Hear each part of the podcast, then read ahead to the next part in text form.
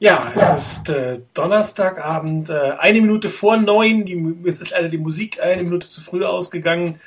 Ähm, aber an der letzten äh, Melodie habt ihr, glaube ich, gehört, dass wir heute eine Premiere haben. Wir haben heute eine echte Eurovisionssendung hier bei euch beim 49ers Fans und Webradio. Ihr werdet auch gleich hören, warum. Den einen, den kennt ihr schon, den Schweizer. Hallo Chris, wie geht's dir? Guten Abend, geht mir gut. Wunderbar, das freut mich. Und auf der anderen Seite heute der Österreicher, heute zum ersten Mal dabei, Zugchef Leo. Hallo Leo, schön, dass du dabei bist. Ja, hallo, servus. Wunderbar. Äh, Leo, kannst du dich noch mal einen Tick lauter machen, bitte? Chris ist immer so sehr laut, dass das irgendwie immer schwierig wird. Ja, ich kann einfach ein bisschen lauter sprechen, oder? Das ist auch so? wunderbar. Ja, ähm, wir haben es heute geschafft, äh, mal wieder eine Donnerstagssendung zu machen, was mich persönlich sehr freut. Ich muss aber gleich ankündigen, dass es heute keinen Fotostream gibt. Ich hatte eine ziemlich arbeitsreiche Woche und habe das leider nicht mehr geschafft. Aber ich glaube, wir haben genug Themen, die wir auch so besprechen können. Und äh, heute kommt vielleicht sogar mal eine kleine Alex Smith-Kontroverse auf, was wir eigentlich im Fortniners Radio nicht so oft haben. Nicht wahr, Leo? Ja, kann sein. kann sein, okay. Wollen wir mal schauen. Aber wir fangen, glaube ich, erstmal so an, wie wir immer fangen, anfangen, dass wir kurz einen Rückblick ähm, auf das Cardinals-Spiel geben und äh, damit Leo ein bisschen warm werden kann, würde ich sagen, dass Chris anfängt. Also sicher ich habe ja. gerade nicht verstanden. Okay, also ähm, gegen die Cardinals, ich war sehr zuversichtlich ähm, in der letzten Sendung. Ich habe ja den Sieg mit 20 Punkten gefordert oder er mir erhofft. Ja, ist, erstens, es kam anders und zweitens, als man denkt. Ähm, die Ansage von Vernon Davis vor dem Spiel, die man äh, bei Game, beim Game Pass gesehen hat, also die Mannschaft eigentlich heiß gemacht hat, war, das ist für uns ein Playoff-Spiel. So richtig hoffe ich, dass die in den Playoffs dann anders spielen. Denn äh, ja, an, an dies, wenn das eine Playoff-Leistung war, dann sind wir ziemlich schnell wieder zu Hause in den Playoffs. Was so ganz allgemein aufgefallen ist, man hat eigentlich wieder eine sehr, sehr gute erste Halbzeit äh, gespielt. Was man in, im letzten Jahr vielleicht nicht sehr gut gemacht hat, dass man oftmals langsam gestartet ist, das ist in dieser Saison in der Regel nicht, nicht mehr so gewesen. Man ist gut ins Spiel gekommen, die Special Teams waren exzellent, das ganze Spiel über, ähm, die Defense hat in der ersten Halbzeit wirklich nichts zugelassen, ähm, bis auf dieses eine wirklich Big Play, aber das kann passieren. Aber äh, sonst war das eigentlich gar überhaupt nicht schlecht. Ähm, nur eben ein Big Play, das hat ja hat die Cardinals wieder ins Spiel gebracht ähm, und die Niners Offense, die hat es nicht geschafft, die Punkte zu machen, die selber Big Plays zu machen, die zu Punkten führten. Ähm, die Offensive Line hatte mehr und mehr äh, Probleme. Es gab da viele, viele schlechte First äh, Down Plays, was einen dann in Second äh, Down Plays gebracht hat, die wieder irgendwie se äh, Second and Eight waren. Und wenn dann natürlich dann mal ein Incomplete Pass kam, dann war es dann schon mal wieder äh, prekär und äh, man suchte teilweise auch zu früh das Big Play. Ähm, und von dem her, die Offense, die hat nicht die Leistung gebracht, die ich mir erhofft habe. Es hatte teilweise, es hatte ein, einzelne wirklich tolle Plays. Das, das, der Misdirection Pitch zu Gore in Erinnerung geblieben. Auch den angetäuschten Sweep, der zum Touchdown geführt hat. Es hatte also wirklich die guten Plays, wo wirklich alle äh, in der Offense ihr, ihren Job gemacht haben und jeder hatte auch seine schwachen Momente. Äh, in der Offensive Line konnte ich jetzt nicht einen Spieler herauspicken, dem ich sagen musste, der hat jetzt wirklich das ganze Spiel über schlecht gespielt, sondern das, da war mal plötzlich äh, Goodwin ohne Gegenspieler zu blocken da und stand zwei äh, Yard hinter der Line of Scrimmage und so weiter. Also es gab äh, es gab auch andere Spieler, die äh, das gleiche Problem hatten. Ähm, schlussendlich man hat das Spiel knapp verloren. Also es war nicht, dass man äh, total schlecht gespielt hat, aber es fehlten die wirklich entscheidenden Punkte. Ähm, ja, der, als man dann wirklich nur zwei Punkte zurücklag und einfach einen Drive gebraucht hätte, dadurch äh, wirkt es auf mich ein bisschen so, dass, dass man nervös wurde, auf die Situation nicht wirklich vorbereitet war und dann zu oft statt einen wunderschönen langen Drive mit kurzen Pässchen, die funktionieren, äh, zu spielen, hat man die Big Plays gesucht und das hat nicht funktioniert. Schlussendlich, dass man einen, einen Larry Fitzgerald nicht in den Griff kriegt oder nicht äh, in äh, 120 Minuten in einer ganzen Saison wirklich kontrollieren kann, das muss klar sein. Ähm, dennoch beim einem Play vielleicht einfach den Ball wegschlagen, nicht fangen versuchen, Mr. Goldson, dann passiert das, der Touchdown nicht. Ähm, aber ja, Goldson ist nicht mehr Freund. Von da, daher, ähm, uns fehlen im Moment effektiv vielleicht zusammenfassend dass die Big Plays, die zu Punkten führen. Wir haben, hatten Big Plays auch mit dem Pass, die in die Red Zone geführt haben, die in die letzten zehn Yards geführt haben. Aber bei den Cardinals sind die, waren da äh, zwei Touchdowns dabei. Und die First Downs, die haben nicht wirklich gut funktioniert in diesem Spiel. Ja, eine ja. sehr ernüchternde Analyse, aber ich glaube sehr zutreffend. Chris, ich habe irgendwie immer noch so ein bisschen bei dir einen Hall-Effekt. Ich weiß nicht genau, woran es liegt, ob du dein Mikro vielleicht ein Stück weiter noch abschirmen könntest, ein bisschen dichter vor den Mund nehmen oder so. Ich höre mich zwar selber nicht mehr wie vorhin, aber du bist auch noch ein bisschen hallisch sozusagen. Okay, ich versuch's. Wunderbar. Und während du das raus versuchst, ja, Leo, dein Eröffnungsstatement zum ersten Mal hier im Webradio, dein, deine Kurzanalyse zum, zum Spiel. Oder das darfst auch gerne natürlich etwas länger reden. Also ich will dir da keine Grenzen setzen zum Spiel der Cardinals. Na, so lange werde ich eh nicht sprechen. Hört man mich jetzt ein bisschen lauter? Ein äh, bisschen lauter solltest du dich machen oder reden. Jetzt? Besser? Bisschen besser, könnte noch mehr. Okay, na also ähm, ich sehe das so. Äh, es hat meiner Meinung nach äh, zwei große Probleme gegeben. Einerseits das Playcalling war äh, insbesondere in der Red Zone äh, vollkommen schrecklich. Also was überhaupt nicht geht, ist, wenn man Goal -Line, an der Goal-Line steht und äh, Passplays callt, wo genau ein Receiver in die Endzone läuft. Da kann kein Quarterback wirklich was Großartiges äh, erreichen. Das, da kann man auch dem, dem Alex Smith keinen Vorwurf machen. Ähm, und Nummer zwei ähm, war ganz eindeutig für mich äh, die O-Line, die einfach null äh, Zeit gegeben hat und äh, natürlich den Smith verunsichert hat. Dadurch hat er dann aber auch wirklich, muss man ehrlich sagen, ein paar eigene Fehler gemacht und für mehr Druck gesorgt, als eigentlich notwendig wäre. So bei diesem letzten Fourth Down Play, wo er davonläuft, obwohl eigentlich die Pocket hält. Ähm, was äh, beim Playcalling noch zu, anzumerken ist, äh, die Niners haben 4,3 Yards pro Lauf gehabt und nur 3,4 pro Passversuch warum läuft man dann so selten und warum macht man dann bei Fourth and One einen Pass? Warum läuft man nicht? Das sind so Dinge, die verstehe ich nicht ganz. Äh, es, es, sie haben auch, auch äh, an der Goal-Line nicht versucht reinzupunchen. Ähm, es ist auch meiner Meinung nach wieder zu viel Frank Gore gewesen. Äh, Kendall Hunter, wenn er ein paar Läufe kriegt, äh, hat immer wieder mal für 15, 20 Yards äh, gesorgt in den, in, den also in den vorigen Spielen. Ähm, es hat mir einfach generell nicht getaugt, was da äh, offensiv gezeigt wurde. Und äh, ja, wie gesagt, die, die, die Defense war meiner Meinung nach zwar äh, nicht wirklich ansprechend, aber sie war sicher nicht schuld, dass man das Spiel verloren hat. Und ja, das ist es soweit. Das ist so ungefähr mein Statement. Ja, ihr habt ja eigentlich ähm, vieles schon gesagt. Ähm, hab, meiner Meinung nach haben wir das Spiel mit der schlechtesten Leistung des Offense Coordinators in der gesamten Saison bisher gesehen. Dieses Spiel erinnerte mich vom Play Calling doch sehr stark an ähm, das letzte Jahr, in dem man gesagt hat, ich habe hier was vor und da halte ich mich dran und das spiele ich bis zum St. Nimmerleinstag. Und was man vorhatte, war passen. Äh, Alex Smith hat 37 Passversuche gehabt, nicht allzu viele angebracht, aber das ist erstmal zweitrangig. Es ist ein Verhältnis von, von 22 Pe Läufen zu 37 Pässen. Absolut unverhältnismäßig für die 49ers. Und das, äh, obwohl man eigentlich fast die ganze Zeit geführt hat oder nur knapp hinten dran war, wo es gar kein Grund war, äh, so wenig zu laufen. Und ähm, Frank Gore sieht mit 72 Yards und 10 Versuchen gar nicht so schlecht aus, aber wenn man seinen 37 Yards Lauf abzieht, dann bin ich plötzlich nur noch bei, bei 35 und 9, also bin ich bei nicht mal 4 Yards im Lauf, was für Frank Gore eher unterdurchschnittlich ist.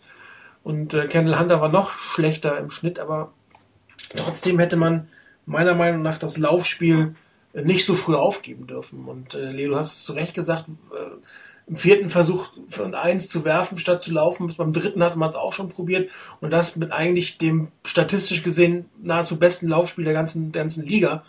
Ähm, und ähm, das ist unverständlich. Also unverständliches Playcalling, dass man da nicht ähm, einfach äh, wieder kreativer geworden ist. Die Kreativität in diesem Spiel hat komplett gefehlt. Es gab ein kreatives Play, das war äh, der Fake-Versuch beim, beim Field Goal. Wirklich ein äh, super Play. Und äh, leider haben die Schiedsrichter ähm, abgepfiffen, wobei die Regel, der Mike Parazzi erklärt, äh, wenn die rote Flagge auf dem, auf dem Feld liegt, ist das der entscheidende Punkt und nicht der Pfiff. Also wenn die Schiedsrichter zwei Sekunden später pfeifen, ist es nicht zu spät gepfiffen. Wenn sie die Flagge sehen, dann ist es eigentlich vorbei. Und wenn die Flagge kommt, bevor der Ball gesnappt ist, dann ist das Play dead. War natürlich sehr ärgerlich für die Fortinanders, aber es war halt das, das, das beste Play des ganzen Tages, ein Special Teams Play. Und das ist von dem, was wir bis jetzt von der Offense gesehen haben, einfach ähm, unverhältnismäßig schlecht. Und dieses gesamte Power Running Game, mit dem man äh, mehrere Wochen lang erfolgreich die Liga eigentlich aufgemischt hat. Das sehen wir seit zwei oder drei Wochen nicht mehr. Und seit zwei oder drei Wochen ähm, sieht es auch eigentlich mehr als so gut aus. Ich meine, wir haben die gegen die Ravens verloren, was sicherlich nicht nötig gewesen wäre. Äh, das Spiel gegen die Rams war eigentlich auch nur ein Viertel richtig gut. Und jetzt das Spiel gegen, gegen die Cardinals ähm, hat man auch eigentlich eher dünn ausgesehen. Man kann jetzt natürlich wieder sagen, äh, Jim Harbaugh macht ein Vanilla Game, äh, Game Planning um nicht zu viel zeigen zu können, aber es geht für die 49ers noch um was und das ist eine First Round Buy. Und diese First Round Buy wird, glaube ich, bestimmen, wie weit wir kommen. Und äh, ich glaube nicht, dass es ins Championship, ins Conference Championship Game geht, äh, wenn wir in New Orleans antreten müssen in der zweiten Woche. Das, da, da sehe ich eigentlich keine Chance. Ich sehe nur dann eine Chance, wenn, wenn die Saints nach San Francisco kommen. Einmal ist man ausgeruht und zum anderen spielen die Saints auswärts deutlich schlechter als zu Hause.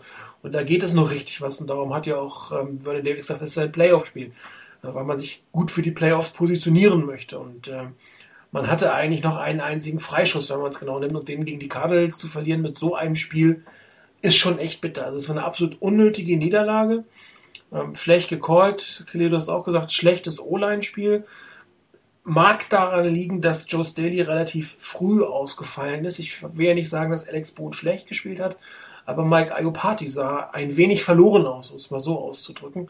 Und das war man von ihm nicht so gewohnt, wenn er Joe Staley an seiner Seite hat. Also da scheint vielleicht auch in dem, in dem Duo auf der linken Seite die, die Abstimmung einfach schlecht gewesen zu sein, was dann auch dementsprechend ausgenutzt werden würde. Ähm, es ist ähm, schwierig, das, das zu beurteilen, woran es jetzt gelegen hat, aber die Linie hat sich, genauso wie du, Leo, hat, hat da wirklich einen riesen ähm, Schuldanteil dran an dieser Niederlage. Und wenn die 49ers so weiterspielen, äh, dann, dann äh, gibt es nicht mehr allzu viele Siege und äh, es gibt auch kein wirkliches Weiterkommen in den Playoffs. Weil alles das, was sie stark gemacht hat, gutes Offense-Line-Spiel, gutes Play-Calling, kreatives Play-Calling, Power-Running-Game, nichts davon ist mehr da. Wir sehen das alles nicht mehr. Und ähm, das macht mir ehrlich gesagt schon ein bisschen Sorgen. Das Thema Redstone, das würde ich jetzt von meiner Seite aus erstmal weglassen, weil das würde ich gerne gleich nochmal im Detail besprechen ähm, beziehungsweise steht ja auch auf der Tagesordnung. Auf der anderen Seite des Balles, ähm, die Defense hat solide ausgesehen, aber drei lange Touchdown-Pässe zu kassieren, das muss einem auch erstmal passieren in einem Spiel. Also das ist ex ungewöhnlich und das ist richtig, Chris Larry Fitzgerald kannst du nicht über zwei Spiele komplett kontrollieren, aber ähm, es sah nicht wirklich gut aus, was man da gemacht hat. Und John Skelton ist jetzt ja auch nicht der Quarterback vor dem Herren. Und trotzdem hat man es nicht geschafft, ihn so zu verwirren oder unter Druck zu setzen, dass er die entscheidenden Pässe nicht gefangen hat oder nicht gemacht hat in dem Moment. Und ähm, 21 Punkte kann man auswärts durch mal kassieren. Also das, das, ist jetzt an sich kein Beinbruch, ist aber untypisch für das, was die Fortinanders in den letzten Spielen eigentlich auch gegen gute Quarterbacks und gute Receiver gezeigt haben. Und das ist für mich auch momentan ein Zeichen, ähm, dass das Team abkühlt und ein, ein Team, das abkühlt, drei Wochen vor den Playoffs, das ist schon nicht unbedingt äh, eine gute Tendenz. Die Frage ist, wie kannst du dich wieder aufwärmen? Wie wirst du wieder zum heißen Team? Und ob du zweimal wirklich heiß werden kannst, äh, das sei mal dahingestellt. Und ähm, in Summe fand ich, also ich meine, man kann gegen seinen Erzrivalen, auch wenn es die Cardinals sind, die nicht so eine sagen, in deren Stadion durchaus verlieren. Aber dann bitte nicht auf so eine Art und Weise. Das, das ist einfach nicht dem gerecht oder wird nicht dem gerecht, was die 49ers inzwischen einen Anspruch an sich selbst haben und was eigentlich auch wahrscheinlich von Jim Harbaugh gepredigt wird. Und ich würde jetzt ja nicht mal den Pat, Pat, äh, Patrick P. Soft unbedingt hervorholen wollen. Das war es gar nicht mal unbedingt. Das war einfach schlecht gespielt. Es war schlecht gespielt. Und schlecht gespielt ist, finde ich, noch schlechter als, als soft gespielt, weil soft spielen kannst du abstellen. Schlecht spielen abzustellen, das könnte eine Herausforderung werden. Und da kommt es auf die Coaches drauf an.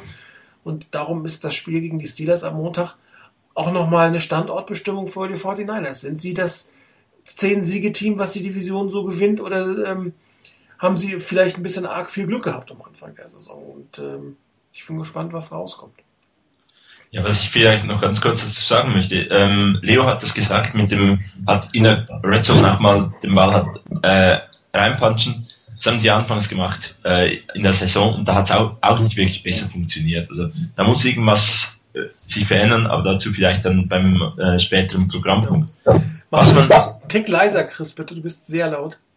Bin ich wieder sehr laut? Dann mache ich mich ein bisschen leiser. Danke. Ähm, so, jetzt soll es besser sein. Perfekt. Also, ähm, was beispielsweise auch noch dann halt in, dazu hinzukommt, ist ein Play, an das ich mich erinnern mag. Ähm, ich bin sicher, das wäre dabei gewesen, das war der Drop von Delaney Walker an der Seitenlinie. Ähm, man hätte zwar das First Down mit dem Catch noch nicht ganz gehabt, aber er könnte sich umdrehen.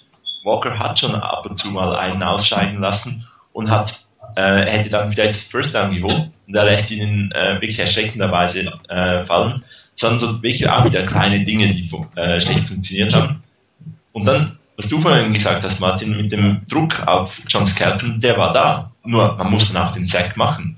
Also es gab irgendwie zwei, drei äh, Situationen, da war der Druck da, der Tackle angesetzt und dann stand Skelton halt immer noch. Und äh, da müssen sie sich auch wieder mehr auf die Basics fokussieren und die Plays auch wirklich machen. Ähm, das stimmt, es ist, äh, das ist ja ein Spiel von Millimetern, wie man so oft so schön sagt. Und diesmal hatten die 49 die Millimeter nicht. Ähm, aber auch wieder, es zeigt, es stimmt nicht ganz. Ne? Es hat nicht ganz im Team gestimmt, es hat nicht ganz mit der Konzentration gestimmt. Ähm, das waren Plays, die, die am Anfang der Saison sicher gesessen haben und auch wieder ein Zeichen, dass das, dass das Team wirklich abkühlt. Also mir macht es ehrlich gesagt ein Stück weit Sorgen, das zu beobachten. Wie siehst du das, Leo? Ja, also ähm, ich glaube, man darf das wirklich nicht auf die, auf die äh, zwei Drops da äh, zurückstufen, äh, denn die Cardinals haben durchaus einige Plays gehabt, die, äh, wo die 49ers Defense ganz grauselig ausgesehen hat, ehrlich gesagt, und das Kelton vollkommen daneben geworfen hat. Ja. Also den, das sind Bälle, die Alex Smith äh, anbringt. Ja. Und ihr wisst, Alex Smith ist für mich jetzt kein Star Quarterback. Ähm, das, was ich damit sagen will, ist, am Ende haben beide Chancen liegen lassen. Der Unterschied war der, die 49ers haben auch noch zusätzlich alles getan, um sich keine Chancen zu erarbeiten oder noch zusätzlich die paar, die sie hatten in der ersten Hälfte, zu, zunichte zu machen. Äh, so oft in der Red Zone sein und keinen Touchdown erzielen, das geht einfach nicht, wenn man ein Playoff-Team sein will. Ähm, und um auf das zurückzukommen, dass die äh, 49ers auch am Anfang nicht recht viel Erfolg mit, mit äh, Power Running äh, an der Goal Line hatten, das stimmt nur zum Teil. Das stimmt nur zum Teil. Gegen die Eagles zum Beispiel hat es funktioniert. Äh, und das war einer der, der, der größten Comeback-Siege überhaupt. Insofern, es, es geht sehr wohl. Vor allem, äh, das sind auch die Plays, ähm, bei denen man mit Misdirection gearbeitet hat. Das ist das nächste. Ja. Wenn wir, äh, wenn in letzter Zeit äh, ein Power Run gecallt wird, es sind keine Misdirections mehr da. Wo bleibt äh, diese, diese Kreativität, dass, äh, dass man nicht dort läuft, wo der Pulling Guard hinrennt, sondern in die andere Richtung, sondern in das Loch, das der praktisch frei macht, weil er wegläuft. Äh, das sind lauter so Nuancen, die nicht mehr genutzt werden. Stattdessen kommt man immer wieder mit dem Sweep, der mittlerweile einfach schon äh, zu bekannt ist. Das Sweep ist, ist, funktioniert hin und wieder, aber man sollte es definitiv nicht so oft anwenden, wie das die 49ers machen. Stattdessen sollte man wirklich wieder mal mehr schauen, dass man auf, auf äh, Misdirection setzt und, und, und äh, cleveres Einsetzen von Blockern. Wobei gerade bei den Sweeps, die du erwähnst, sind die Pulling Guards ja noch sehr stark zu sehen. Also egal, ob es jetzt, jetzt wirklich Sweeps oder End-Arounds sind, also alles, was, was mit den Speed Guys über die Außenseiten geht, da wird das der Pulling Guard schon sehr stark eingesetzt in letzter ja, Zeit. Ja, das stimmt, das stimmt. Die, die End-Arounds, die End-Arounds funktionieren auch sehr gut. Die End-Arounds funktionieren gut, aber die Sweeps, die haben mittlerweile ziemlich eingebüßt. Die, die äh, stoppt man meistens schon an der Line of Scrimmage, wenn man sich das, das genau ansieht. Also Was aber beispielsweise in diesem Spiel gut funktioniert hat, auch der, der Touchdown-Run von Frank Gore war ja mit einem äh, gefakten Fly-Sweep ähm, von genau, Kyle genau. Williams. Und das andere Play, das ich auch schon angesprochen habe, den, das, den Misdirection Pitch. Also eben, man hat auch in diesem Spiel, und das bestätigt eigentlich deine Aussage sehr gut, in diesem Spiel hat man eigentlich zwei wirklich tolle Runs gehabt von Frank Gore und die beiden waren wirklich gerade sehr kreativ. Und ansonsten, das viel mehr, also stört mich auch ein bisschen, dass viel mehr von diesen äh, Standard-Plays gecallt wurden und weniger dann wirklich das kreative Element von Anfang der Saison. Beispielsweise auch äh, in der Nachbesprechung, im Nachbesprechungsthread habe ich es auch schon auch gelesen von einigen, dass man kaum Screens gecallt. Also da irgendwie gesagt, na gut, bringt den Druck und dann werfen wir halt auf den Running Back, der gleich dahinter steht und holen so unsere Yards. Das, das hat man nicht, äh, dann auch nicht wirklich eingesetzt. Also so diese Anpassung, dieses kreative Element, das hat mir auch gefehlt. Vor allem hat es gefehlt, dass man vom Pass wieder zurückgegangen ist. Ne? Also ähm, irgendwie hat man dem Laufspiel nicht getraut. Also ich hatte das Gefühl, man, man hat es, wie gesagt, man hat zu schnell aufgegeben, man hat da nicht wirklich die Sachen aus dem Hut gezaubert, die man schon eine Zeit lang hatte. Es ist ja auch durchaus egal, ähm, ob man das schon dreimal gespielt hat. Man hätte zumindest mal äh, probieren können, ob das drei Tight End Power Running Game nicht in diesem Spiel funktioniert, nachdem das andere Laufspiel nicht funktioniert. Stattdessen hat man auf den Pass gesetzt bei einer Linie, die wirklich schlechten Tag hatte. Und, und ähm, weil da, da es ist schon, ich meine, du kannst mit einer schlechten Linie kannst weder gut laufen noch gut passen. Das ist schon richtig, aber äh, wenn du zumindest diese, diese Multi-Blocker äh, Run-Plays mit reinsetzt, dann, dann kannst du vielleicht hoffen, dass die Titans zumindest gut blocken, wenn die Linie einen schlechten Tag hat und dann äh, vielleicht den einen oder anderen Yard machen. Und am Ende fehlten ja nicht viele Yards. Ich meine, äh, man braucht den Field Goal, man hatte einen vierten und eins, das ist schon bedenklich, dass das da nicht wirklich funktioniert hat. Und äh, genauso bedenklich finde ich das, das Thema Red Zone. Ich kann es mir nicht mal erklären, woran es liegt. Ich finde das Playcalling in Red Zones einfach schlecht. Und ähm, ich weiß nicht, warum es dort schlecht ist. Ähm, man hat schon wieder versucht, kurz auf Braylon Edwards zu spielen, ihn in der kurzen Ecke anzuspielen. Ähm, Braylon Edwards hat drei Wochen äh, nicht wirklich spielen können. Äh, das erste Mal wieder dabei, spielt eh eine schlechte Saison und dann versuche ich ihn mit so einem etwas blöden Pass, den er die ganze Saison noch nicht gefangen hat, dann wieder anzuspielen. Und da fehlt mir dann ein Michael Crabtree, der wirklich einen Aufwärtstrend hat seit Wochen, dass man den in der, in der Red Zone ansetzt. Und was mir definitiv fehlt, ist ein Vernon Davis und ein Delaney Walker. Ich meine, Vernon Davis hatte ähm, vor zwei Jahren 13 Touchdowns unter Mike Singletary und das meiste waren Red Zone Touchdowns, äh, wo man ihn äh, entsprechend eingesetzt hat. Und, und, das ist das, was mir komplett diese Saison fehlt, dass, dass die beiden Hauptspielmacher im Passspiel äh, nicht eingesetzt werden in der Red Zone. Und ähm, Frank Gore läuft vor der Red Zone auch nicht so gut. Ich meine, man hatte Touchdowns, das ist recht, Leo. Man, man hatte mit Power Run Touchdowns gemacht, aber so wirklich den entscheidenden Yard kriegt er im Moment auch nicht hin, wenn es einfach mal gerade ausgeht. Und es wird aber irgendwie immer wieder das Gleiche gespielt und das, das funktioniert nicht. Man kann natürlich auch sagen, dass, dass, dass, dass das, dieses Variablespiel ähm, der, der 49ers eher im offenen Feld funktioniert und dass, dass es nicht mehr dann so gut geht, wenn man in der Red Zone ähm, so dicht zusammensteht, wo die Defense nicht ganz so auseinanderziehen und nicht ganz so verwirren kann. Da sind sie einfach schneller an dir dran. Äh, müssen nicht so viel Feld verteidigen, aber dann muss ich mir natürlich eine andere, eine komplett andere Strategie, ein anderes Spielsystem für die Red Zone äh, einfallen lassen. Und das wären für mich äh, Spiel, gerade im Passspiel, die Danny Walker, Vernon Davis und Michael Crabtree. Und dass die so wenig Touchdowns haben, hat jetzt nicht unbedingt was mit Alex Smith zu tun oder dass er den langen Ball nicht kriegt, sondern dass man in der Situation, wo man seine Top-Leute im Passspiel einsetzt, sie einfach nicht mit reinsetzt. Ähm, absolut nicht. Oder, ja, mach du, Leo. Ja, danke. Ähm, und zwar wollte ich Folgendes anmerken, es, äh, womit ich, äh, ich gehe vollkommen konform mit dir, dass Delaney Walker und Vernon Davis eingesetzt gehören in der Red Zone. Das sind die Big Buddies, die muss man anspielen.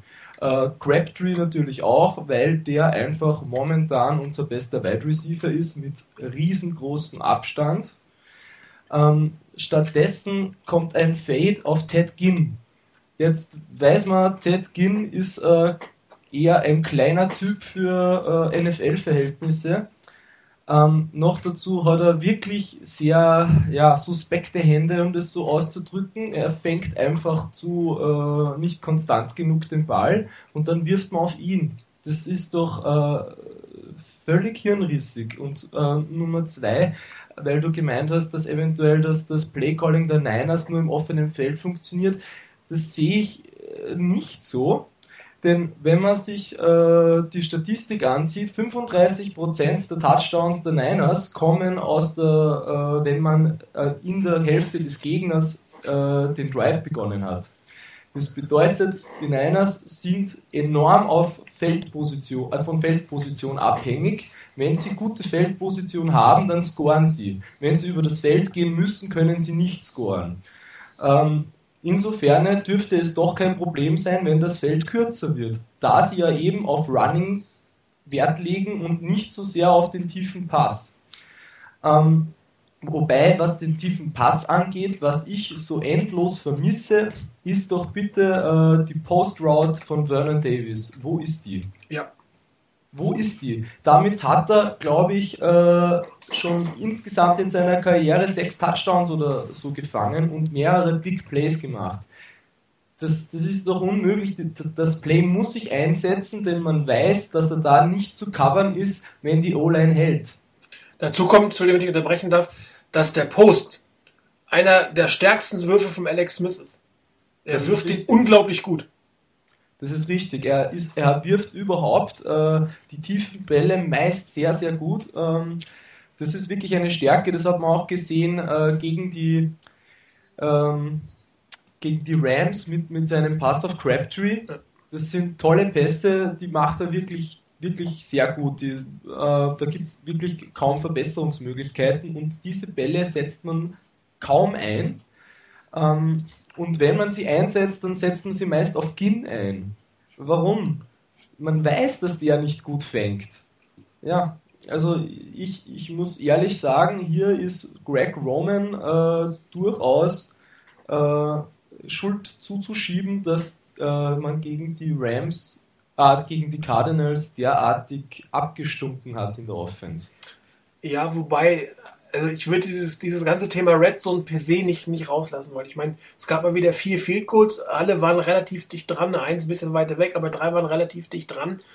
Ähm, das liegt auch nicht nur an Greg Roman. Also ich, hier erwarte ich eigentlich, dass, dass Jim Harbaugh ähm, da eingreift und wir reden da ja nicht zum ersten Mal drüber. Ne, es ist ja, zieht, zieht sich ja durch über Wochen eigentlich. Am Anfang fing, fing das, fiel das nicht so auf, weil diese Spiele wurden gewonnen. Du warst irgendwie nie in Bedrängnis, dann hast du doch wieder einen Touchdown gemacht.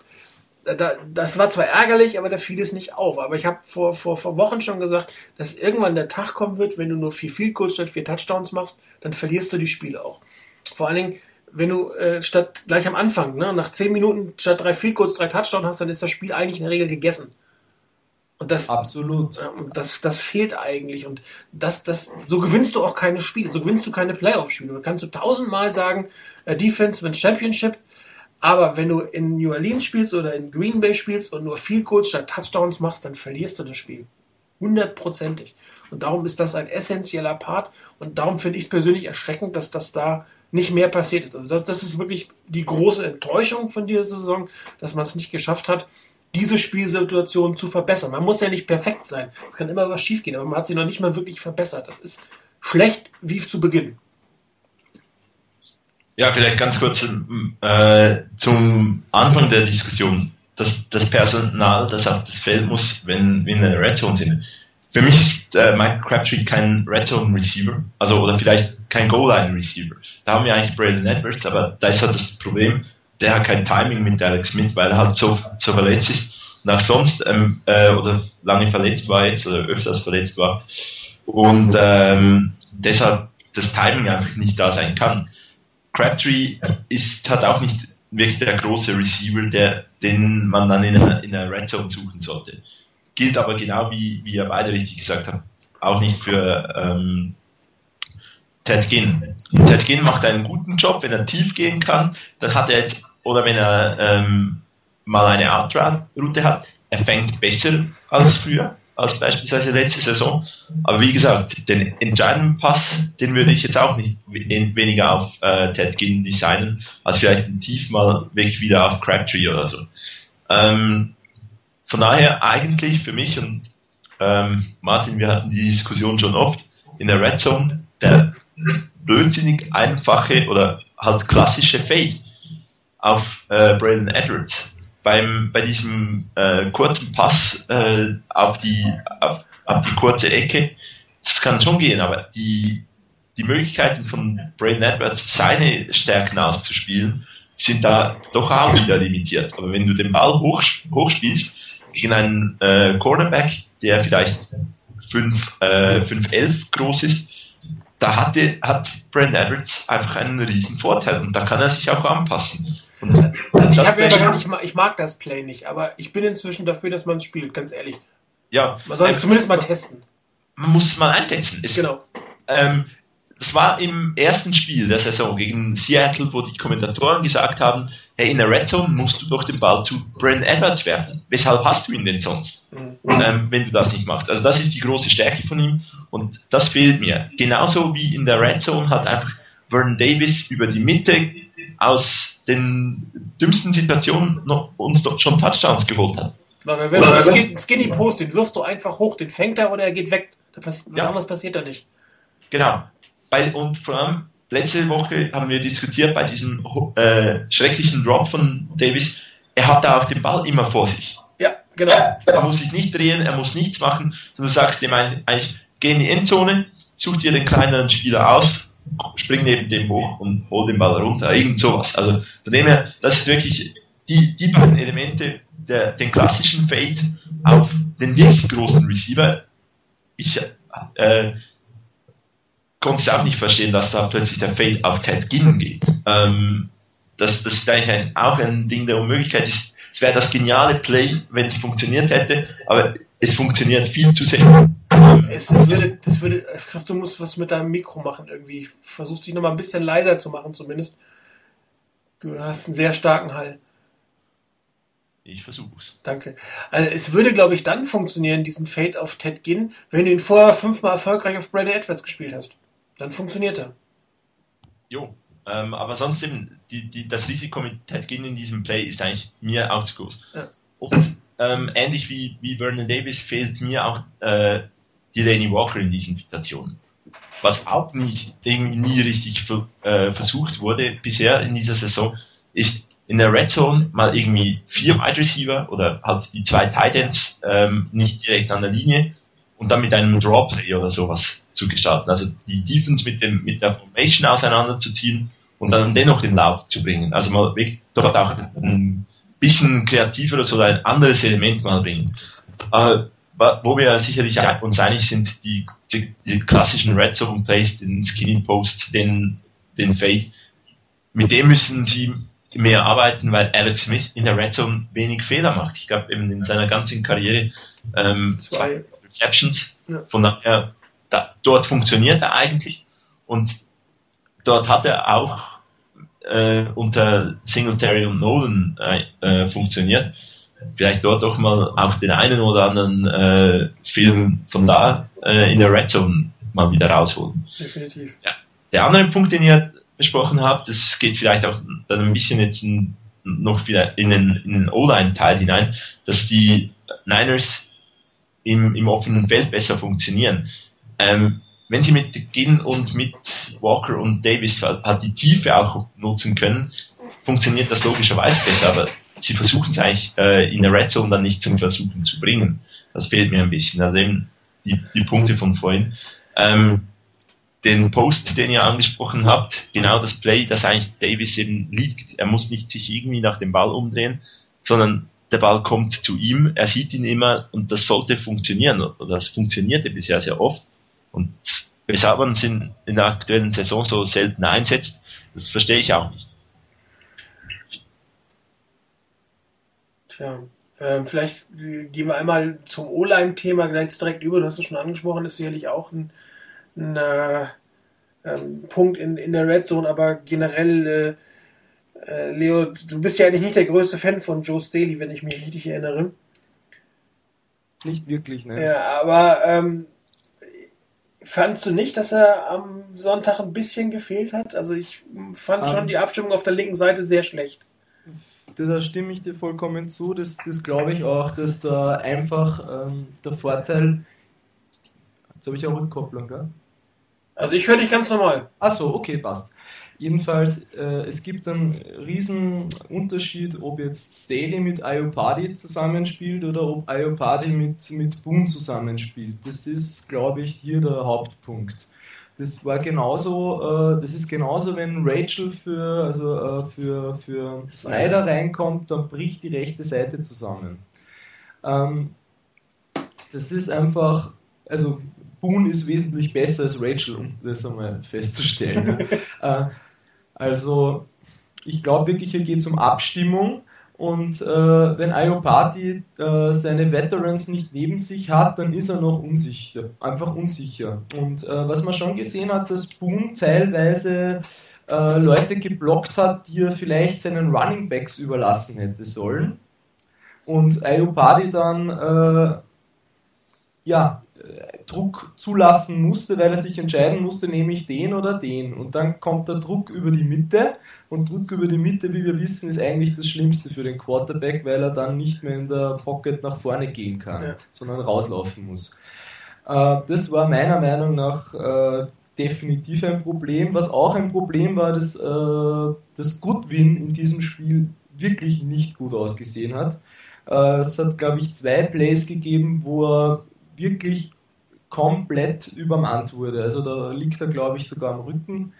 Ähm, ich weiß nicht, das darf eigentlich einem Pro Bowl Center nicht passieren, meiner Meinung nach. Noch dazu gegen die Cardinals, die, okay, sie haben jetzt Docket, ja, aber sie sind jetzt nicht dafür bekannt, dass sie die ärgsten, äh, die, die, die beste D-Line haben. Das wäre was anderes, wenn das, äh, keine Ahnung, gegen die, gegen die Vikings passiert. Ja? Die haben eine starke D-Line. Also da, da ist definitiv äh, ein, ein Rückschritt passiert von Mitte der Saison, wo sie eigentlich meiner Meinung nach wirklich sehr gut gespielt haben. Ähm, da waren sie definitiv im, im oberen Drittel der Liga und mittlerweile sind sie im unteren Drittel. Und ja, es nur an Verletzungen festzumachen, finde ich dann auch etwas einfach. Äh, die müssen sich schon selber auch wieder an die Nase nehmen, äh, ich glaube, die brauchen wirklich wieder mehr Kritik. Also, das stimmt. Äh, das, ähm, die sind ja, nachdem sie sich schlecht gestartet haben, hat ja irgendwann Staley gesagt, also wir stinken nicht ab. Und da, seit, danach haben sie ja wirklich gut gespielt, das muss man sagen. Wirklich hervorragend gespielt. Und ähm, so seit dem Ravens-Game würde ich mal sagen, also seit sie da irgendwie einer wirklich auf die Nase gekriegt haben, was ja mal passieren kann. Ich meine, du kannst nicht jedes Spiel top spielen, das, das kann man sich abschminken. Also, dass du eine ganze Unit über 16 Spiele wirklich auf oberstem Niveau hast, das, das, das gibt's einfach nicht. Aber da scheint es irgendwie geknackst zu haben. Vielleicht hat es auch im Selbstbewusstsein da einen Knacks gegeben. Äh, und jetzt müssen die Trainer sich versuchen, wieder, wieder aufzurichten. Und ähm, es ist richtig, äh, Goodwin hat kein gutes Spiel gehabt. Andererseits kann es natürlich auch durchaus sein, äh, dass er bei Staley fehlte, mehr mit Party beschäftigt war, nenne ich das jetzt mal. Calls zu machen, ihm ein Stück weit zu unterstützen. Und dann siehst du natürlich bei deinen eigenen Aufgaben schon nicht mehr ganz so gut aus. Also ähm, ich kann nur hoffen, äh, ich weiß nicht, ich habe hab dies gelesen, ob, ob er jetzt langfristig ausfällt. Ich glaube, er spielt wieder am, am Montag Joe Daily, oder? Hat ich jemand das gehört? Ich glaube, äh, er, er, wird wieder spielen, was ich. Also das, das kann nur Stabilität geben und ähm, wenn, wenn, wenn die nicht alle fünf ein Top-Spiel machen, dann äh, kriegen wir die nächste Niederlage und die wird aber sicherlich nicht knapp werden. Äh, ja, ähm, ich sehe, ich denke, der eine Punkt ist, ähm, Saison hat man wirklich mit diesem Power Running mit auch mal unbalanced äh, gespielt und, und oder halt noch zusätzliche Offensive Line auf dem Feld gehabt. Und das haben wir in den letzten Spielen nicht mehr. Und was ich schade finde, ist, dass man zwar diese Plays ja irgendwo hat, aber sie dann nicht auspacken kann. Ähm, auch wenn man jetzt beispielsweise mit dem ähm, mit dem Gedanken oder mit dem Gameplan ins Spiel geht, äh, wir passen mehr, wir sind mit mehr drei Wide Receiver Sets auf dem Feld, irgendwie sollten sie die, die Möglichkeiten sich einfach offen halten, auf diese Plays zurückzukommen. Mal wieder die drei Titans auf der einen Seite zu haben. Ähm, einen zusätzlichen Offensive Lineman als Titan aufstellen und so weiter. Also genau diese Plays, die am Anfang der Saison so super äh, geklappt haben, ähm, die, die müssen wieder müssen halt einfach wieder eingesetzt werden. Also das ähm, richtig, das Unbalanced habe hab ich, glaube ich, so, so richtig bewusst die letzten drei Spiele kaum noch gesehen. Ne? Genau, und, und von da, daher, damit haben sie sich äh, helfen können in, in den ersten Spielen oder in der ersten Saisonhälfte. Und das sind so, so Dinge, die, die sie nicht irgendwie, oder ich denke zumindest nicht, dass die spezifisch Gameplanning sind. Also, dass man sagt, jetzt in diesem Spiel setzen wir genau diese, äh, dieses Play ein und man trainiert die ganze Woche drauf. Sondern es sind so eigentlich doch eher Standard-Plays, hat es, hat es, hatte ich den Eindruck, Anfangs Saison. Und dann müssten die eigentlich jetzt auch irgendwo wieder rein, äh, reinkommen können. Ähm, ich hoffe, dass sie das zumindest dann auch äh, vielleicht dann am Montag wieder mal hineinbringen, dass, dass man mit solchen, äh, solchen Formationen ähm, da, da hineingeht.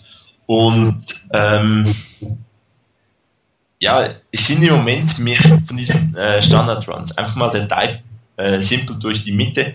Und mit dem hat, haben sie auch ein bisschen mehr Probleme. Das haben wir auch anfangs der, äh, der Sendung angetönt, äh, dass, dass da äh, dass sie da weniger kreativ sind als, als Anfangssaison. Ja, von ähm, Chris Beer hat einen relativ guten Punkt gebracht, was die Müdigkeit. Er hat zwar eigentlich auf Defense Line und Outside Linebacker äh, bezogen die Müdigkeit, aber die Tiefe in der O-Line ist jetzt hier auch nicht wirklich so ausgeprägt, weil man zwei Rookies mit, ich mitschleppt in Anführungsstrichen, weil man sie für, für geeignete Kandidaten hält, aber halt nicht unbedingt in dieser Saison. Das heißt, wir haben eigentlich sieben Defense Liner in der Rotation. Ähm, meint ihr, das könnte sich jetzt inzwischen auswirken? Leo? Ja, ja also ähm, das kann natürlich sein, ja. Also man, man rotiert sehr, sehr wenig. Ähm, und ich verstehe nicht ganz, warum man nicht mehr rotiert, weil jedes Mal, wenn, wenn in der Defense Line, äh, also einmal hat ja äh, das Soboana gefehlt und ein anderes Mal ähm, hat äh, McDonald gefehlt und die wurden sehr, sehr gut ersetzt. Also da könnte man durchaus äh, öfter rotieren und äh, Justin Smith ist dafür bekannt, dass er wirklich 16 Spiele Vollgas geben kann und das hat man auch gesehen, dass er das tut. Er war nämlich wieder überragend gegen die äh, Cardinals, wie ich gefunden habe. Also der hat wieder ordentlich äh, Druck gemacht und auch sehr gut gegen den Run gespielt. Ähm, und in der O-Line ja, da ist wirklich das Problem, dass immer wieder äh, Leute halt ausfallen und die Backups nicht die besten sind. Also Rachel, meiner Meinung nach, äh, gehört er gecuttet und äh, gehört eigentlich auf kein NFL-Roster. Ähm, der kommt ins Spiel und die gesamte O-Line macht einen Schritt zurück. Das ist wirklich so. Ich, ich kann es mir nicht erklären, warum das genauso ist, aber wirklich die gesamte O-Line leidet unter seinem Spiel. Ähm, dann hilft es auch nichts, wenn er in einzelnen Spielzügen mal sehr gut äh, für den Run blockt. Äh, er ist einfach zu, ein zu großer Unsicherheitsfaktor. Und Boone, ähm, Boone ist wirklich noch immer reiner Backup, das merkt man. Also Starter ist er definitiv noch keiner.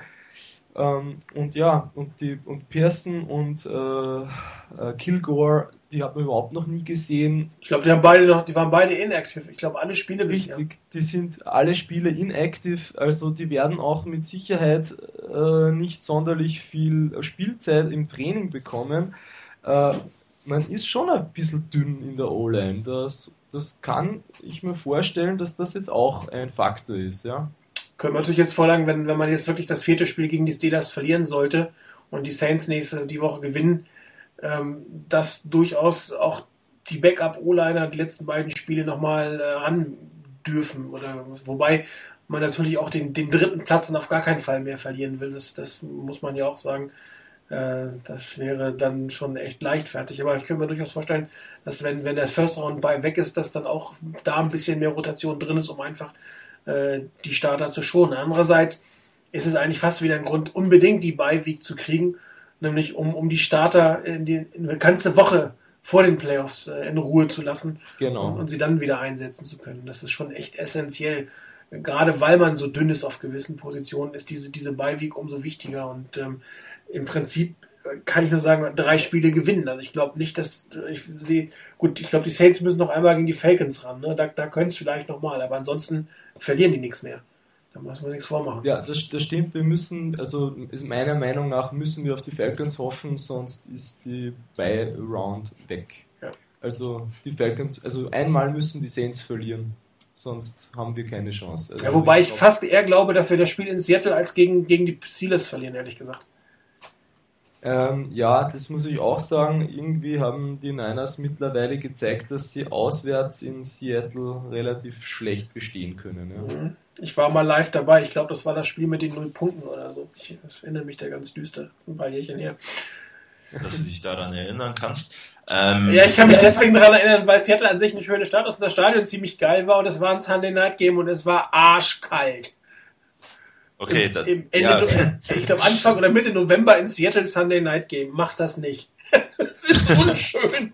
Oder nur mit guter Jacke. Ja, ähm, ja. ja ich denke, das, das, ähm, da habe ich ganz kurz den, den, den Satz verloren, den ich bereit gehabt habe. Ähm, ich denke, am, so äh, am, Montag hat man definitiv Chancen zu gewinnen ähm, und man hat auch Chancen in Seattle zu gewinnen. Ich denke, speziell wenn man das letzte ähm, Saison, die letzte Saison anschaut, hätte man eigentlich in Seattle gewinnen müssen, ähm, aber mit Playcalling und so weiter. Und Nate Clemens. Überhaupt nicht funktioniert und natürlich haben wir uns auf der Nummer 22 deutlich verbessert. ähm, ja, also ich, ich würde jetzt mal nicht sagen, dass das, oder ich bin, ich bin mal gespannt drauf, wie die Niners in, in Seattle dann spielen. Dass kein einfaches Spiel wird genauso wenig wie in, dann in St. Louis oder eben am Montag gegen die, gegen die Steelers. Das, das ist klar. Also, blöd gesagt, es, es kommen noch drei schwierige Spiele ähm, auf uns zu, aber das kann uns auch recht sein, denn eigentlich die schwierigen Spiele haben wir bisher eigentlich auch immer wieder besser gespielt. Das Spiel heute äh, am, am letzten Sonntag, das war halt das erste Spiel nach dem nach der Qualifikation für die Playoffs. Vielleicht wirklich ein bisschen zu locker angegangen, vielleicht ein bisschen zu locker vorbereitet und äh, diesbezüglich hat's, äh, war das vielleicht auch ein guter Denkzettel wieder, äh, dies, dieses Spiel in, in Arizona. Ich hatte dann äh, gehofft, dass das äh, Baltimore-Spiel das Denkzettelspiel ist, wenn ich ehrlich sein darf. Absolut. Aber halt Baltimore ist dann, ich denke, als Denkzettel weniger geeignet, weil gegen Baltimore kannst du wirklich auch verlieren. Also das, das ist wirklich eine, eine sehr, sehr gute Mannschaft und gegen die, gegen die Cardinals haben, die haben man eigentlich dominiert, beide Spiele, hat es eigentlich nicht, äh, schlussendlich konnte man nicht finishen im zweiten Spiel. Und von daher, ich, ich denke, die Denkzettelwirkung für das Team ist in so einem Spiel größer als in einem Spiel, wo du nachher eigentlich sagen musst, ja gut, also das ist ein gutes Team. Das ist der Nummer 2 Seed in der AFC und in einer äh, Division, die sehr, sehr stark ist. Das ist richtig. Ja, aber wir sind ja schon relativ beim nächsten Spiel. Bleiben wir doch eigentlich bei dem Spiel gegen die Steelers. Ähm, es scheint ja so zu sein, als wenn äh, ein, der ein oder andere Spieler der Steelers nicht dabei sein könnte. Äh, ben Roethlisberger wird zwar als probable gelistet zurzeit, aber ich glaube, der hat diese Woche noch kein Training absolviert. Und was aus James Harrison wird, ähm, wissen wir auch noch nicht. Der müsste eigentlich heute soll es oder soll heute eine Antwort geben, ähm, ob seine Einspielsperre aufrechterhalten wird oder nicht. Wäre sicherlich eine etwas schönere Situation für die 49ers, aber auch zum Beispiel das Fällen von Ray Lewis in Baltimore hat ja nicht wirklich dazu geführt, äh, dass die O-Line besser aussah. Ähm, wie schätzt ihr denn das Spiel gegen die Steelers ein, Leo? Wie sieht es bei dir aus? Was, was, meinst du, was passiert? Oder wie kann man auch die Steelers schlagen, mit oder ohne Röttlisberger? Ähm, wenn Röttlisberger spielt, wird es verdammt schwer, weil äh, Röttlisberger für mich, also ich, ich sehe ihn sehr viel besser als sehr viele auf diesem Board. Äh, ich äh, halte vor allem seine Fähigkeit, ein Play am Leben zu erhalten, für unglaublich stark. Der ist vermutlich für mich äh, der Quarterback mit der schwächsten O-Line, der am meisten daraus macht. Mhm. Ähm, das hat er auch im letzten Spiel wieder bewiesen, wo er sich verletzt hat, wie der da dem Druck ausweicht und noch aus nichts einen, Touchdown-Pass äh, produziert. Das ist ganz beeindruckend und das wird den Niners, die wie wir vorher schon festgestellt haben, leichte Probleme den, äh, damit haben, den Sack zuzumachen bei, äh, bei Druckplays, ähm, wird es denen ein Riesenproblem bereiten. Ähm, das muss doch heißen, den Sack zuzumachen, oder? Ja, genau. Und äh, ich glaube, wir werden auch ein Riesenproblem mit Brown bekommen. Das sind die typischen Receiver, die den Niners immer wieder Yards einschenken. Das ist äh, so Des Bryant, äh, Brown und das sind genau die Spieler, die wir ganz schwer kontrollieren können, äh, weil unsere Safeties leider etwas langsam sind oder äh, und, und, zusätzlich auf, gerne auf das Big Play gehen. Bei denen muss man leider anders spielen, sonst hast du einfach den Touchdown sitzen. Und ähm, ich glaube, mit, mit Mendenhall werden wir kein Problem kriegen.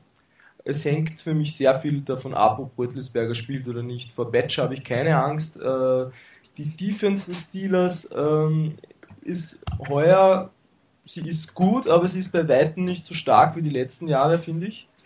Ähm, die Corners spielen heuer sehr, sehr stark. Polamalo spielt auch immer stark, aber äh, insbesondere die D-Line finde ich dieses Jahr nicht so, nicht so äh, überragend. Äh, da geht meiner Meinung nach einiges mit dem Lauf. Äh, der Pass Rush ist, ist, ja, da macht natürlich Harrison einen, einen richtig großen Unterschied. Wie der verletzt war, waren sie relativ schwach im Pass Rush. Seit der wieder da ist, geht da sehr viel. Aber so, was der im letzten Spiel sich geleistet hat, gehe ich schwer davon aus, dass der mindestens für ein Spiel gesperrt wird. Meiner Meinung nach hätte er eigentlich äh, für die ganze Saison weggehört. Aber das ist meine Meinung. ähm, und äh, was die 49ers jetzt speziell angeht, ähm, ich glaube, äh, äh, dass insbesondere in der Defense es wichtig sein wird, äh, dass sie ähm, eben nicht auf die Big Plays gehen gegen diese Receiver. Äh, das können sie bei Heath Miller machen und bei Heinz Ward, aber definitiv nicht bei Brown und nicht bei Holmes. Ähm, das sind Spieler, die. Du meinst Mike Wallace? Ah, Entschuldigung, Wallace, ja. Wallace, ja. Die, die werden uns sonst tief schlagen, ja. Ähm, und äh, das nächste ist in der Offense, ist es, glaube ich, wirklich wichtig, wie wir eben vorher schon analysiert haben, sie müssen sich auf alte Stärken besinnen und äh, die Stärken der, der, der Mid-Season wieder ausspielen. Das ist ganz wichtig. Wenn sie das nicht machen, dann werden wir gegen die Defense wesentlich mehr Probleme als gegen die Cardinals haben. Ja, das war's. Chris, deine Einschätzung zum Spiel gegen die Steelers? Ja, also ähm, Big Ben out oder nicht, ähm, egal. Äh, man muss Druck machen und man muss die, man muss die Sex machen. Ähm, und wirklich dann Vollgas auf äh, Rötlisberger äh, losgehen, wenn er dann spielt. Ähm, Harrison out, ich hoffe es, ähm, dass, dass die Liga da auch, auch hart bleibt. Ähm, dennoch, die Steelers sind immer gefährlich. Also ein einfaches Spiel wird es nicht, aber die Niners haben gegen gute Teams eigentlich doch in dieser Saison immer gut ausgesehen. Außer vielleicht dem, dem Ravens-Spiel mit auch schwierigeren Vorzeichen. Vielleicht hier nicht, kann man das sicher, äh, ist das sicherlich nicht der Fall. Ähm, was, was mich überrascht hat, als ich da auf NFL.com die, die ein bisschen die Statistiken verglichen habe, die Niners, die machen zwei Punkte mehr pro Spiel als die Steelers und lassen äh, einen Punkt weniger zu. Also von daher eigentlich gar nicht so schlechte äh, Vorzeichen. Und ich glaube auch mal, dass wenn, falls jetzt Big Ben wirklich ausfallen sollte, der kein schlechter Quarterback ist, das, das sicherlich nicht. Ich bin aber einer, der von Leo angesprochenen, die, die ihn nicht wirklich jetzt als den Top-Quarterback sieht. Ähm, der, wenn er ausfällt, dann denke ich, wird es ein bisschen mehr lauflastig werden und das kann uns nur recht sein. Von daher, ähm, mit einem mit einem guten Spiel und mit, äh, mit einer Offense, die dann wirklich auch mal die Punkte macht in der Red Zone, ähm, sind die Chancen sicherlich intakt. Aber das Spiel, das wird ganz knapp und ähm, ich denke mal sicherlich sehr kann, wird ein sehr, sehr spannendes Spiel. Also, ähm, fangen wir so an, sollte Ben Roethlisberger nicht spielen können. Und das ist halt bei den Steelers, ich habe mir gerade den deren Injury Report angeguckt, da gibt es nur Probable und Out. Äh, wobei ähm, wirklich relevant wird sie erst ab morgen für ein Monday Night Game. Aber es ist schon eine etwas merkwürdige Geschichte da, dass, dass diese, diese ähm, Bewertung der, der beiden äh, Spieler, ähm, wobei er steht hier als Full Practice für Wednesday. Das habe ich jetzt so ehrlich gesagt nicht gelesen. Aber gut. Ähm, also wenn er nicht spielen sollte, dann werden die 49ers dieses Spiel wahrscheinlich gewinnen, weil das Laufspiel, da hat Leo recht, das ist nicht allzu gefährlich. Und das ist für den Steelers zu sagen, ist schon äh, ungewöhnlich, um es mal so auszudrücken. Und äh, was da sonst am, am Quarterback steht, ähm, da sollte unsere D-Line und unsere Offense Line, egal wie müde sind, äh, unsere O-Liner äh, und unsere Outside-Linebacker so rum, ähm, durchaus eine Chance haben. Wenn Ben Roethlisberger spielt, dann wird das, glaube ich, ein sehr interessantes Spiel ähm, und da wird sich die, die Secondary einfach beweisen. Der Pass Rush auch, ja, aber da wird die Secondary beweisen können, da müssen, dass sie ähm, gute Receiver nochmal über 60 Minuten covern kann und da stehen mindestens zwei gute Receiver auf dem Feld.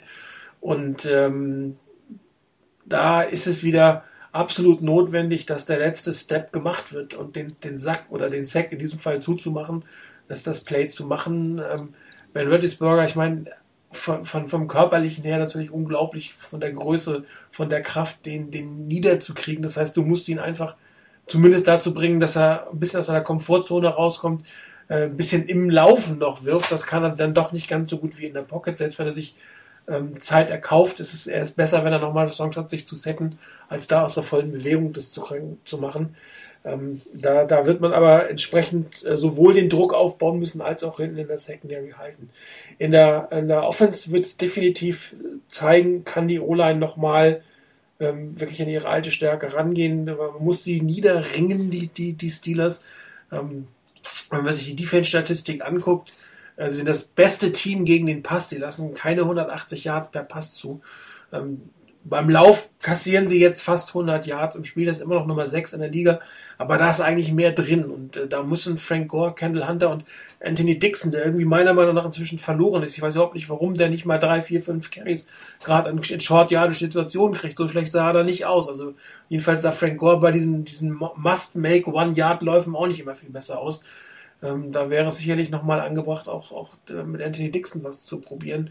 Und das, das Laufspiel muss einfach funktionieren. Und da muss man wieder, ihr habt beide gesagt, an die alte Stärke zurück, äh, die, die, die äh, Misdirection Plays, ähm, auch vielleicht ein paar End-Arounds wieder, wobei das gegen die Steelers auch nicht ganz so einfach ist die, die Heavy Packages und damit die Yards einfach machen, weil über, über den, den, den Passen mit 37 Passen wird man gegen die Steelers einfach nicht weit kommen. Da, dazu sind sie einfach in der Secondary auch zu gut. Und ähm, damit wird das Ganze stehen und fallen. Das, der Vorteil ist es endlich wieder ein Heimspiel. Ja, man hat einen Tag länger, sich darauf vorzubereiten auf die Steelers. Ähm, vielleicht, nicht vielleicht, man hatte definitiv einen Tag mehr Pause. Ähm, und äh, was man auch sagen muss, die, die, die 49ers hatten ja äh, ein Turnover-Ratio von plus 3 gegen die Cardinals. Wenn du sowas hast, darfst du eigentlich nicht mehr verlieren. Und gegen die Steelers äh, musst du die Turnover machen und musst auch die Punkte draus machen. Da kommt gleich wieder das Thema Red Zone, um überhaupt eine Chance zu haben. Und ähm, das, das wird eine richtig große Herausforderung und nochmal eine richtig gute Standortbestimmung. Und wenn das übel in die Hose geht, dann sehe ich wirklich schwarz, was die Playoffs angeht, äh, weil, weil dann auch das Selbstvertrauen sicherlich ein Stück weit äh, auf der einen Seite runtergeht, auf der anderen Seite die Teams sehen, dass die Fortinanders doch durchaus schlagbar sind. Und ähm, das ist, ähm, ich habe es am Anfang schon, ein ungünstiger Zeitpunkt, um in so eine Spirale hereinzukommen. Weil das ist jetzt absolut Aufgabe der Coaches, da die richtigen Schlüsse draus zu ziehen. Und, und, und die Steelers eigentlich von Anfang an unter Druck zu setzen und Punkte zu machen. Das ist extrem wichtig. Touchdowns, Touchdowns, Touchdowns. Du willst vermutlich noch einen Tipp. Ja, ich will ja. einen Tipp. Und da lasse ich den, den heutigen Ehrengast mal vor, Leo. Was tippst du denn? Also, ähm, ich gehe jetzt einmal davon aus, dass Röttelsberger spielt. Äh, deswegen sage ich, dass die Steelers mit äh, 23 zu 17 gewinnen. Also sechs Punkte vorweg. Genau. Gut. Wie ist bei dir, Chris? Nee, du darfst zuerst. Ich darf zuerst. Also ich kann nicht oh. sagen, ich wollte jetzt Reiners Tipp verkünden. Ich habe natürlich seine PN gelöscht. Das heißt, ich werde ihn nochmal anschreiben, dass er äh, nochmal seine eigenen Tipps äh, in, in den Type-Thread, Type-In-Thread mit reinsetzt. Ähm, ich bin mir sehr unschlüssig, ehrlich gesagt. Ähm, ich gehe auch davon aus, dass Ben Roethlisberger spielen wird. Und ich glaube, sie ziehen sich aus dem Sumpf. Ich glaube, sie, sie werden eine gehörige Portion äh, lauter Worte von ihren Coaches gehört haben. Und ich glaube, sie, sie gewinnen das Ding mit vier Punkten. Ähm, wann hast du die Webcam bei mir installiert? ähm. du, ich sollte zuerst. Du hast Schuld. Ich kann da nichts für. Basierend darauf, dass wir.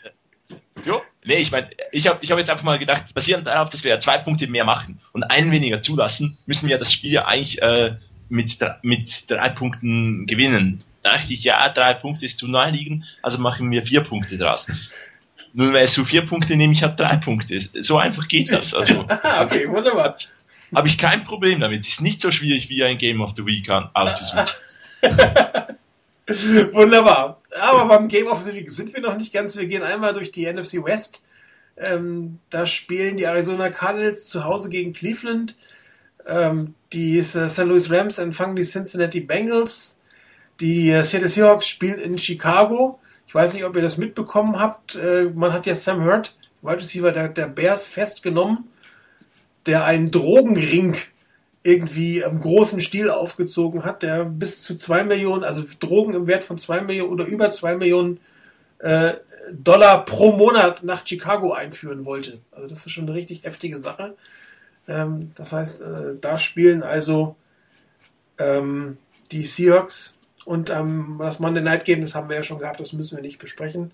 Wobei ich sehe jetzt gerade, dass einige äh, der Kunden von Sam Hurt NFL-Spieler sind. Also das könnte zu einer größeren Geschichte rauswachsen. Aber gehen wir erstmal durch die NFC West. Chris, darfst anfangen. Äh, also Seattle äh, in Chicago. Äh, von der Story habe ich nichts mitbekommen. Ähm, die ist an mir vorbeigegangen.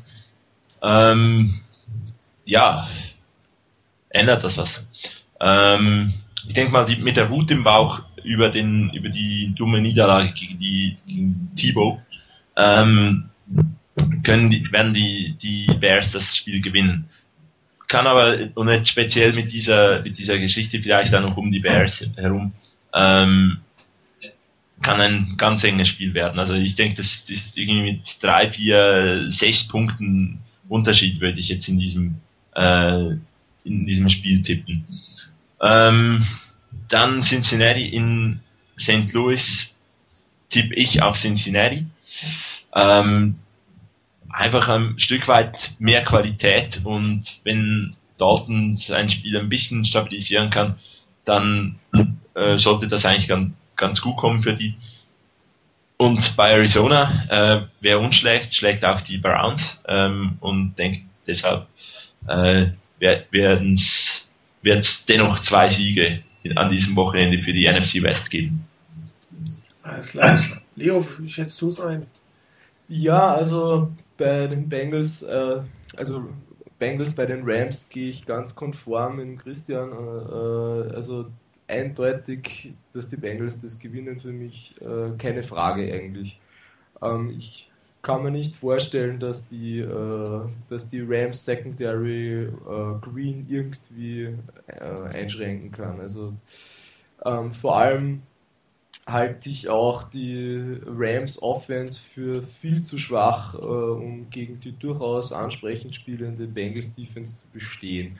Und bei den, äh, bei den Cardinals, ja, sehe ich auch wieder ganz genau gleich. Meiner Meinung nach äh, könnte das sogar ein hässliches Spiel für die Browns werden. Ich glaube, die Cardinals haben sie jetzt eigentlich ganz gut eingespielt, selbst mit äh, Skelton. Ähm, und ja, die, die, Browns haben einfach offensiv nichts zu bieten. Äh, das, und in, noch dazu spielen sie ja in Arizona, das heißt, äh, ja, das gewinnen die Cardinals ganz locker. Seahawks gegen Bears äh, ist äh, sehr schwer einzuschätzen. Die Bears meiner Meinung nach äh, ohne Cutler sind um ein Riesenstück schlechter. Also ich sehe nämlich Cutler zwar als, als, als ziemlich, wie sagt man, erratic Quarterback, aber wenn er halbwegs drauf ist, dann hat, zeigt er schon sehr gute Leistungen. Dann kommt noch dazu, dass ja Matt Forti immer noch verletzt ist.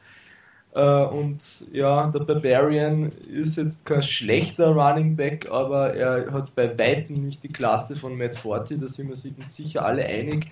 Das heißt, äh, wenn die Seahawks äh, weiter so spielen wie in den vorigen Spielen, wo, wo Marshall Lynch und, und auch Tavares Jackson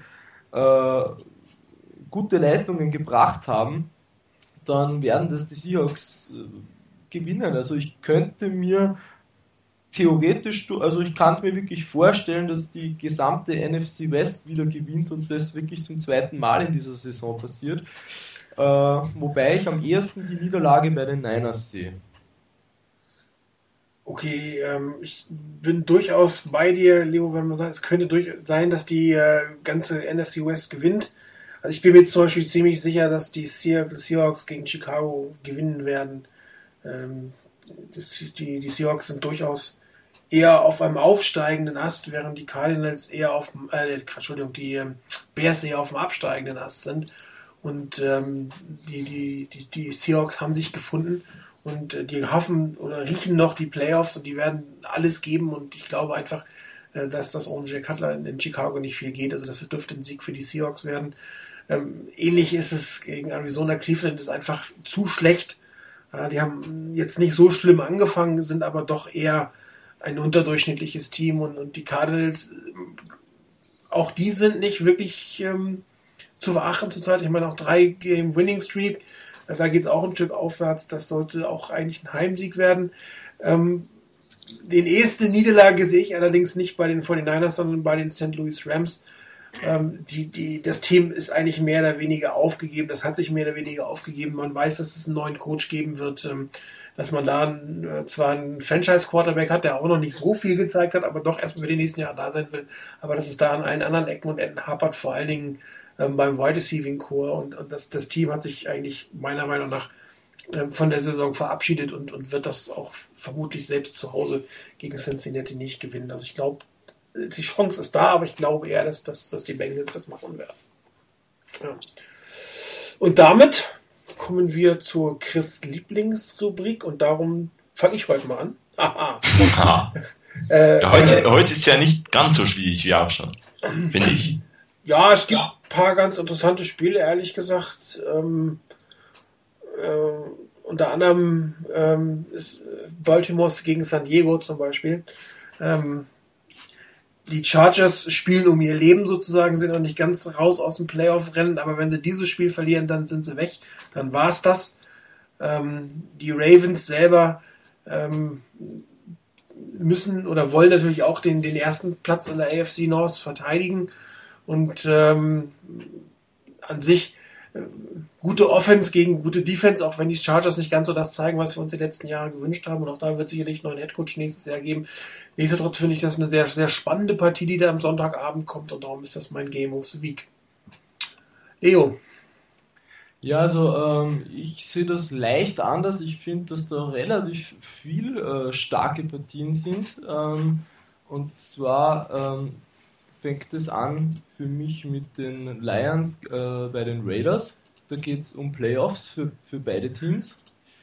Äh, dann sind natürlich, äh, ja, Steelers gegen bei den 49ers ist auch ein wichtiges Spiel für beide Mannschaften. Darfst du aber nicht nehmen. 49er-Spiele sind tabu für Game of ja, League. Ja, das ist schon klar, aber ich wollte es nur anmerken. Okay. Ja. Und, äh, Ravens bei den Chargers, völlig klar. Da geht es auch, äh, für die einen geht es um die äh, eindeutig um, um die, um die äh, auch um ein First Week bei, natürlich. Und bei den anderen geht es überhaupt um die Playoffs. Und man darf auch nicht vergessen, Patriots bei den Broncos. Das ist nämlich mein äh, Game of the Week, einfach weil die Broncos das äh, extremst gehypte Team überhaupt sind, das ich seit langem erlebt habe. Es ist einfach, ja, weil Team Thibaut einfach immer in der letzten Minute noch gewinnt. Äh, die Patriots sind ein Team, das einfach eine verdammt schlechte Defense hat, aber halt Tom Brady als Quarterback. Das heißt, äh, dieses Mal wird Thibaut produzieren müssen, denn die Patriots werden mit Sicherheit 30 Punkte machen, das machen sie fast immer. Und 30 Punkte aufzustellen, das muss Thibaut erst einmal zusammenbringen in zwei Minuten. Das wird er nicht schaffen. Insofern, da wird er wirklich einmal 60 Minuten zeigen müssen, dass er ein Quarterback ist und nicht nur ein Running Back, der auf Quarterback aufläuft. Ähm, also für mich Patriots bei den Broncos. Wunderbar. Chris, zum Abschluss. Äh, ja, also ich habe die beiden Spiele, die ich mir eigentlich auch vorgemerkt habe, äh, gewählt. Was ich auch interessant finde natürlich sind, ist immer, wenn neue Headcoaches bei Teams sind, wie die reagieren. Ähm, und deshalb sicherlich auch noch ein bisschen Augenmerk auf Miami und auf Kansas City. Denn die Chiefs, die kriegen es gleich mit den Packers zu tun. Äh, also am Motto Welcome to the NFL oder Back to the NFL kann man ja bei äh, Romeo Crennel sagen. Äh, das sicherlich interessante Spiele. Wenn ich jetzt da halt ein Spiel nehmen sollte, die das noch nicht gewählt ist, dann Detroit in Oakland. Ähm, ja, es geht da um Playoffs für beide Teams und deshalb sicher ein tolles Spiel. Ansonsten ähm, natürlich mal schauen, wer in Denver dann wieder irgendwie einen Fumble macht oder ein äh, Wrong äh, Way Play, also am Ende noch in die eigene Endzone läuft oder irgendwas, damit Tim Thibaut noch das Spiel drehen kann. Also irgendwas wird da ja noch passieren. Gott findet immer einen Weg. Sozusagen, ja. Ähm, und deshalb, ja, das, das sicherlich ein ganz, ganz interessantes Spiel. Ja, dann äh, sind wir heute durch mit dem Programm, mit unserer Eurovisionssendung. Ich lasse es mit der Fanfare zum Abschluss jetzt nochmal sein, die müsste ich extra wieder raussuchen. Ich, ich habe noch, ja? Ganz kurz, und zwar lese ich gerade auf äh, NFL.com eine, kurz, noch eine Anekdote zum äh, Fußtritt von Ndamu Kung Su. Und offenbar hatte, das, hatte der ein Problem mit seinem Schuh, denn die Packers-Spieler haben offenbar wiederholt versucht, seine Schnürsenkel zu öffnen. Ah. offenbar hat er deshalb zugetreten. Äh, zumindest ein ehemaliger Green Bay-Spieler hat, gesa hat gesagt, dass dass die Packers das versucht hätten. Interessant. Ah, ja. Okay. Ja, es wird immer abenteuerlicher, was das angeht. Ähm, interessant. Aber er hat seine zwei Spiele abgesessen und ich bin da bei Leo, dass der Herr Harrison, auch wenn es nicht gegen die 49ers gehen würde, durchaus mal eine kleine Lektion äh, bekommen sollte, weil einfach zu sagen, mir egal, was ihr sagt, ich spiele, wie ich spiele, das ist in der heutigen Zeit, glaube ich, nicht angebracht. Ja, so geht's halt nicht mehr. Also genau. von dem her sicherlich die Vorgeschichte von Harrison nochmals eine Spur höher und vor allem sieht er es auch nicht ein. Also bei Sue war jetzt ja das Vergehen vielleicht nicht irgendwie so ganz brutal oder so, es war absolut fehl am Platz, aber er hat zu Beginn nicht eingesehen nach dem Spiel. Wenn man das vergleicht mit dem äh, Play von, von Hainsworth damals, der ist nach dem Spiel hingegangen und hat gesagt, hey, weiß auch nicht, was da mit mir los war, das war absolut absoluter Quatsch, den ich produziert habe. Aber das haben die beiden jetzt bisher noch nicht eingesehen. Äh, ja, zu, zu, zumal ist eigentlich, wenn er sagt, das ist sein Stil von Football, dann sage ich, na, da, dann kann er kein Football spielen. Also jemand mit dem Helm voran zu hitten, das ist keine große Kunst, das kann jeder. Einen vernünftigen Tackle anzusetzen, der wirklich wehtut, das kann nicht jeder. Und das ist eigentlich das Footballspiel und nicht einfach mit dem Helm gegen Helm zu donnern und sagen, hey, ich bin der Held. Aber gut, ich möchte auch noch was dazu sagen, vor allem was mich immens gestört hat an, an, dem, äh, an dem Vergehen von Harrison, war, äh, er hat er eindeutig, er ist ja direkt auf den Quarterback zugelaufen, er hat genau gesehen, dass der den Ball geworfen hat, er hat noch wirklich zwei Schritte selbst auf ihn zumachen müssen und äh, tackelt ihn mit dem Helm. Äh, das ist absichtliches Verletzen äh, meiner Meinung nach hätte, könnte man da sogar, wenn sich der, also wenn er sich verletzt hätte, dann hätte ich äh, Harris geklagt, muss ich ehrlich sagen. Und ich bin normalerweise nicht der Typ, der eher so auf, auf Klagen steht, aber das ist meiner Meinung nach absichtliche Verletzung, ja? also was der da betrieben hat. Und das gibt es auch im Fußball, dass, dass teilweise ja Klagen hinterher kommen, weil ein, ein Spieler den anderen absichtlich gefault hat. Ja? Und das ist völlig indiskutabel. Meiner Meinung nach gehört er wirklich äh, für die Saison komplett weg. Das geht gar nicht. Also ich hoffe, dass er zumindest dieses eine Spiel wegbleibt, weil sonst wird er es definitiv nicht lernen. ähm, und sich wieder hinterher immer im Recht sehen. Und aber scheint ja auch, dass die beiden, äh, die, die, die die Strafen übersehen, durchaus nicht mehr ganz so großzügig erlassen, wie das die letzte, wie es früher war. Wobei es da meistens eher Geldstrafen waren, die, die reduziert werden. Also das wird sicherlich auch ein Zeichen sein. Ich glaube, Ted Cottrell ist, ist benannt worden für diesen Fall, äh, wo, wo er eher die Chance hat, diese Regel in der Liga nochmal ein bisschen präsenter zu machen und helfen durchzusetzen. Weil wenn ich es nicht mache, dann brauche ich die auch irgendwann nicht mehr. Genau. Gut, dann bedanke ich mich ganz herzlich bei euch beiden. Danke Chris, danke Leo fürs Mitmachen. Ich hoffe, es hat dir Spaß gemacht, Leo. Ja, sicher. Danke. Und, äh, wir haben bestimmt nochmal die Gelegenheit, äh, wieder eine Sendung mit dir zu machen. Und wie gesagt, Call-In-Möglichkeiten bestehen ja sowieso immer. Auch bei dir wie immer. Danke Chris. Heute war es so ein bisschen laut. Das müssen wir nächstes Mal noch ein bisschen optimieren. Ich versuche es nächstes Mal, dass es besser kommt. Dann hoffe ich, dass, dass wir alle ein schönes Spiel sehen. Äh, ich werde es sicherlich nicht live sehen, aber unsere Studenten, Chris, ne, du bestimmt schon, oder? Jo, das werde ich mir sicher live anschauen. Und du, Leo? Und du, Leo? Natürlich. Ah, also, ich werde dann Montag, äh, Dienstagmorgen ins Büro gehen und äh, mal gucken, was dabei rausgekommen ist. Ich wollte eigentlich einen Tag Urlaub nehmen, aber ich habe leider keinen mehr. Ich muss mir eine Aufzeichnung angucken. Dafür werden wir genug Gelegenheit haben, nächste Woche über das Spiel zu reden. Ich bedanke mich fürs Zuhören und bis demnächst.